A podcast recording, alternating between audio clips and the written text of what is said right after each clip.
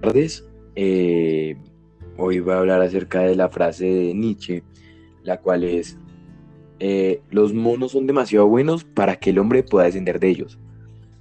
Esta frase nos da a entender que Nietzsche tenía cierto odio o veía con desprecio a la raza humana.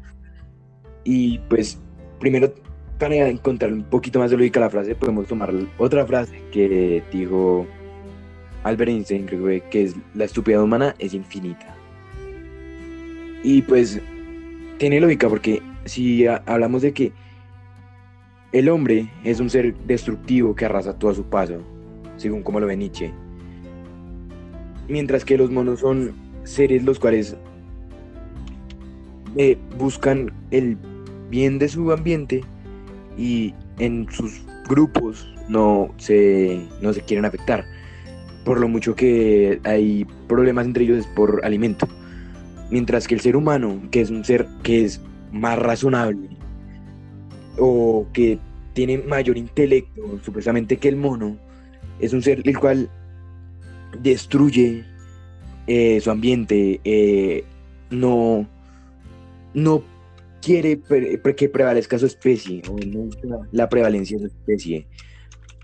Así que no, los monos no son como el ser humano. ¿Por qué? Porque el ser humano es un parásito que viene a destruir este mundo, que viene a, a esparcir el odio.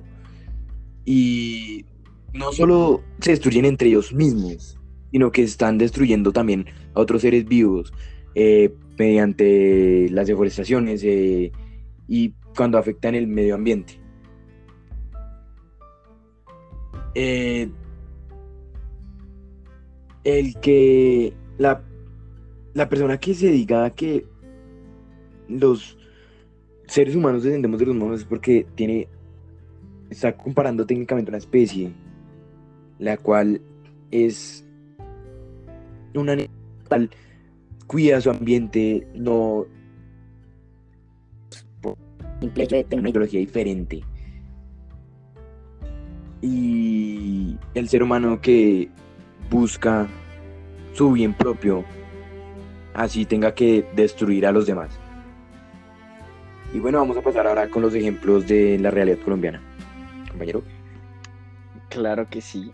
Sebastián Melo, antes que antes de comenzar hablando de lo que está sucediendo en Colombia y cómo lo podemos relacionar con Nietzsche, tenemos que decir claramente que, como usted previamente dijo, los monos o los simios, al compararlos con los humanos, se está dando una clara evidencia que, que, los, que los simios son más inteligentes y que nosotros seríamos como la burla hacia la descendencia de ellos ya gracias a nuestra estupidez, ¿no?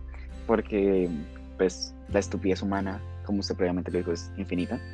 Esto es claramente evidenciable en todos los eventos que han ocurrido en la historia, en las guerras, en, el mundo. Y normalmente, científicamente, nos ponemos a pensar que, y nos pone, hoy hoy está claro, que decimos que nosotros venimos de los monos, porque ADN, genética, etcétera, cosas etcétera.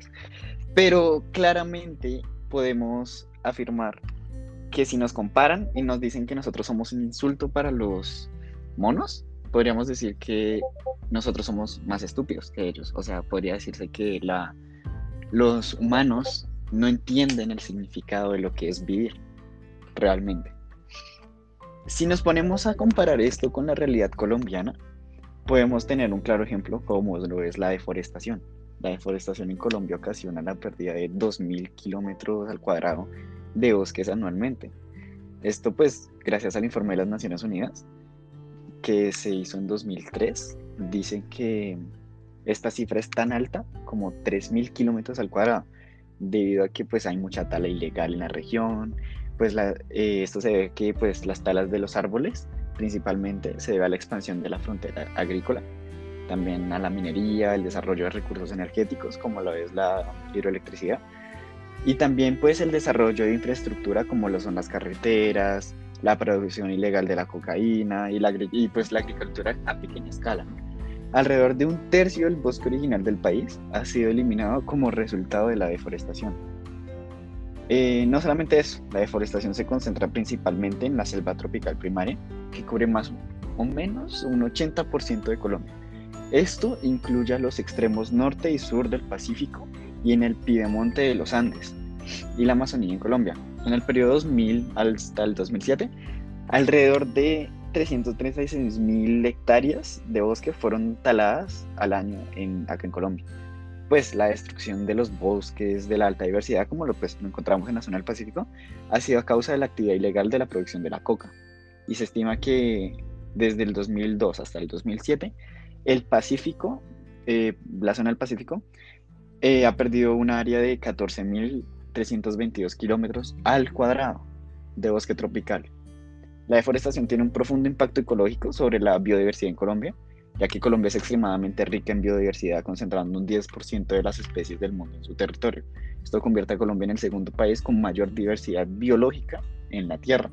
Y no solamente eso, si nos ponemos a hablar de los asesinatos de líderes sociales en Colombia, eh, que se matan por aquellos que practican la democracia en las diferentes regiones, podemos hablar de muchísimas más cosas.